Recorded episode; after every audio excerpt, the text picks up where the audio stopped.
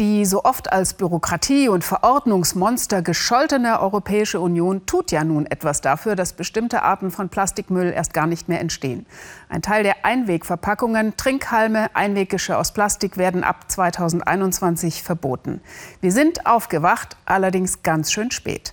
Seit den 1950er Jahren werden Kunststoffe in großem Maße industriell hergestellt. Bis heute insgesamt 8,3 Milliarden Tonnen weltweit.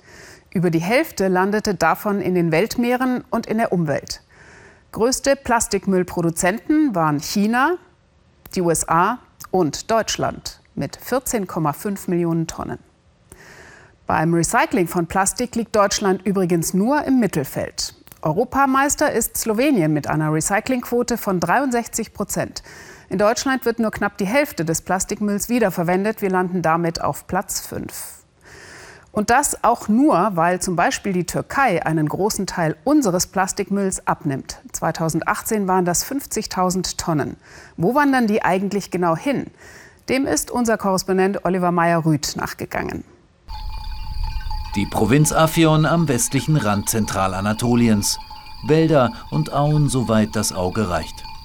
Aber auch wilde Müllhalden, weil der Müll anatolischer Dörfer noch längst nicht überall umweltschonend entsorgt wird und wenige hundert Meter weiter Europas größte Plastikmüll-Recyclinganlage, wie der Betreiber sagt. Die Anlage verarbeitet monatlich 10.000 Tonnen Plastikmüll. Die Hälfte davon aus dem Ausland und ein Großteil davon aus Deutschland. Das Unternehmen produziert aus Plastikmüll Granulat, um wiederum Plastikprodukte herzustellen. Plastik wird aus Erdöl gewonnen, die Türkei habe keine Erdölquellen, jedoch einen enormen Bedarf an Plastik, sagt der Chef der Anlage und entschuldigt sich gleichzeitig für den massiven Import von Plastikmüll. Um den Import zu verhindern, müssten wir hier in der Türkei unseren Müll richtig trennen. Daran arbeitet momentan das zuständige Ministerium. Um den fehlenden Müll zu bekommen, müssen wir eben importieren. Die hochmoderne Anlage ist folglich auch ein Produkt einer länderübergreifenden, völlig schiefgelaufenen Politik. Deutschland produziert immer mehr Plastikmüll. Anstatt diesen selbst zu verwerten oder zu reduzieren, kauft eine Anlage in der Türkei den deutschen Müll auf. Gleichzeitig schafft es die Türkei aber nicht, den eigenen Müll ausreichend zu trennen und zu verwerten.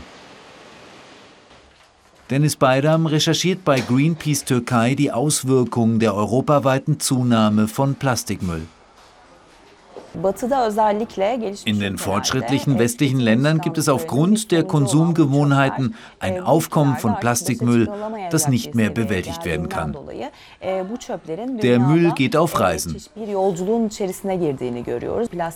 Das Plastikmüllproblem ist inzwischen ein globales Problem, denn dieser Müll, das Plastik, bleibt über Jahrhunderte in der Natur und schadet vor allem Meerestieren der Strand der türkischen Hafenstadt Mersin. Eine Studie der Umweltschutzorganisation World Wildlife Fund besagt, der meiste Plastikmüll im Mittelmeer kommt aus der Türkei. 144 Tonnen pro Tag sollen es sein, gefolgt von Spanien mit 126 Tonnen pro Tag. Der Journalist Hikmet Dulgun versucht durch seine Recherchen die Öffentlichkeit in der Türkei für das Müllproblem zu sensibilisieren.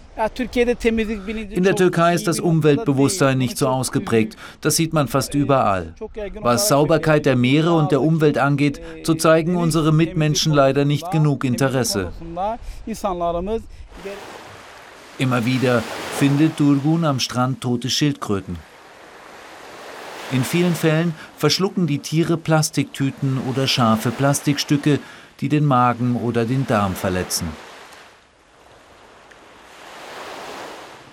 Mülltrennung findet in der Türkei nicht in den Haushalten, sondern auf der Straße statt.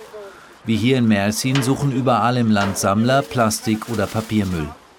Serda ist täglich etwa zwölf Stunden auf den Beinen und verdient im Monat bis zu 300 Euro. Wir sammeln für die Wiederverwertung PET-Flaschen, Blech, Karton, Nylon, alles, was die Menschen im Alltag benutzen.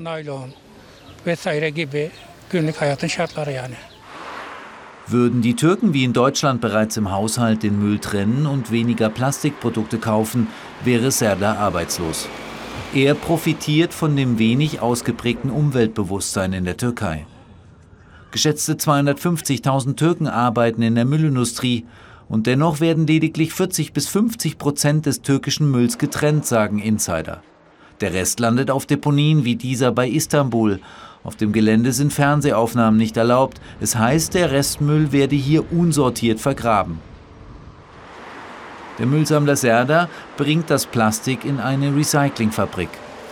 Auch hier wird alles zu Granulat verarbeitet, aus dem wiederum Plastikprodukte für den türkischen Markt entstehen.